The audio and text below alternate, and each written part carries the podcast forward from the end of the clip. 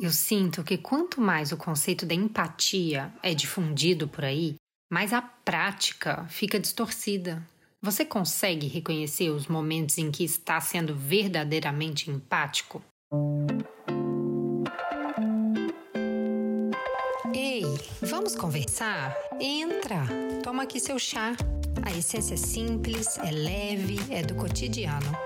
Eu sou a Paty Perdigão e esse é o Lifestyle Talks, nosso espaço de conversas construtivas, experiências reais e reflexões poderosas.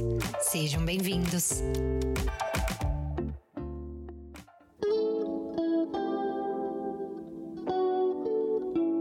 É só com muita prática e autoobservação que a gente começa a perceber quando a gente está praticando a verdadeira empatia ou quando a gente está apenas oferecendo impondo as nossas respostas para tapar um buraco que lá no fundo é nosso mesmo.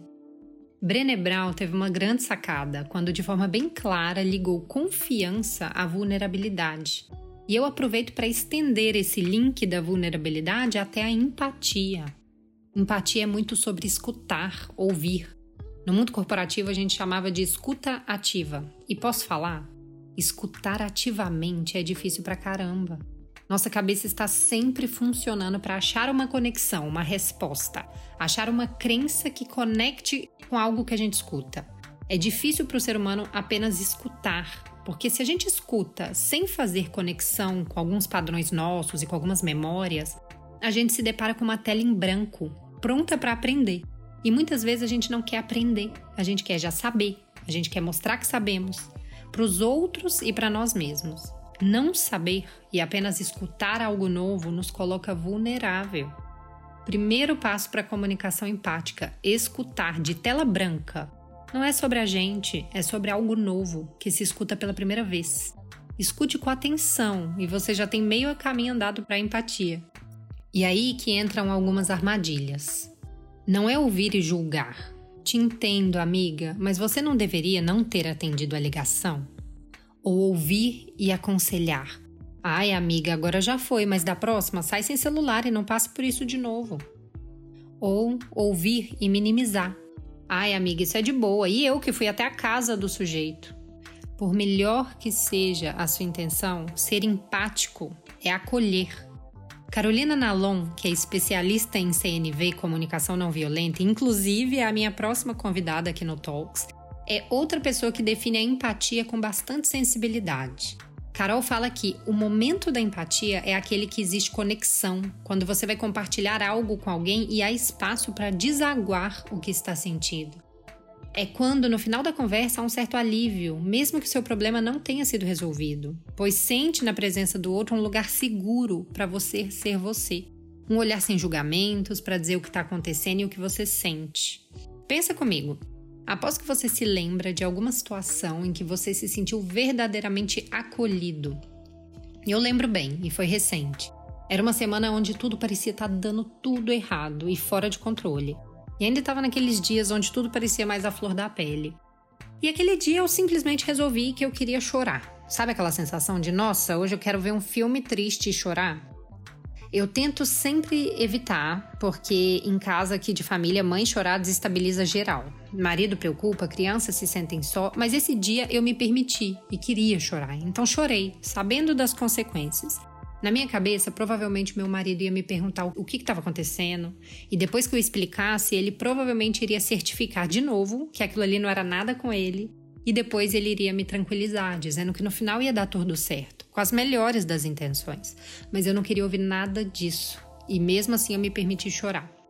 Chorei, ele se aproximou, me olhou e antes mesmo dele perguntar, eu disse: Eu só quero chorar, não tem nada para resolver, é só chorar mesmo. E naquele momento ele me abraçou e ali ficou, quietinho, me permitindo chorar, com uma comunicação que foi muito além de palavras. Ele me acolheu, sem julgamento, sem minimizar, sem aconselhar, sem levar para o pessoal. Ele foi empático e me permitiu desaguar. Eu mesma, por outro lado, outro dia recebi uma ligação de uma amiga.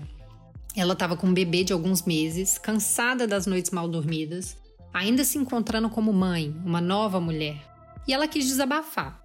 Eu, prontamente, amiga mais experiente, mãe de dois filhos, queria aconselhar, queria guiar, mostrar que tinha uma luz no fim do túnel. Nós estamos tão acostumados com isso que até a minha amiga aceitou, concordou com o que eu estava falando, de alguma forma minimizando. O famoso vai passar, amiga, vai passar, essa fase passa. Mas em uma brecha minha, ela disse: Nossa, amiga, obrigada. Posso falar mesmo? Eu estava era precisando chorar, por isso que eu te liguei. Nessa hora, eu que já gosto muito de ler sobre empatia e comunicação não violenta, eu respirei e falei: Poxa, peraí, deixa eu retomar. Pausei meu cérebro, que estava ali trabalhando em busca de experiências e respostas para ela, e apenas deixei a minha emoção ser tocada. Eu, como ouvinte, eu que me abri. Claro, amiga, pode ficar chorando comigo aqui horas, até sua angústia passar e me liga de novo se precisar chorar. Pronto, era isso. As maiores dificuldades da empatia é ter a conexão como intenção inicial quando a gente se comunica. É baixar a guarda nas conversas para a gente se conectar com o outro. É identificar as necessidades não atendidas do outro e na gente mesmo e compreender que se a gente comunica ali de uma maneira diferente do que a gente está acostumado, passa a ser um processo e não simplesmente né, um conceito que se aprende rapidamente. E como diz a Carol Nalon, o grande desafio da verdadeira empatia é a gente resistir ao impulso de resolver o problema da pessoa logo de cara e criar espaço para sustentar a conversa e assim permitir que ela evolua. É confiar no mistério das relações e no milagre que pode ser o momento empático, porque quando você escuta alguém, você está ajudando a se escutar também.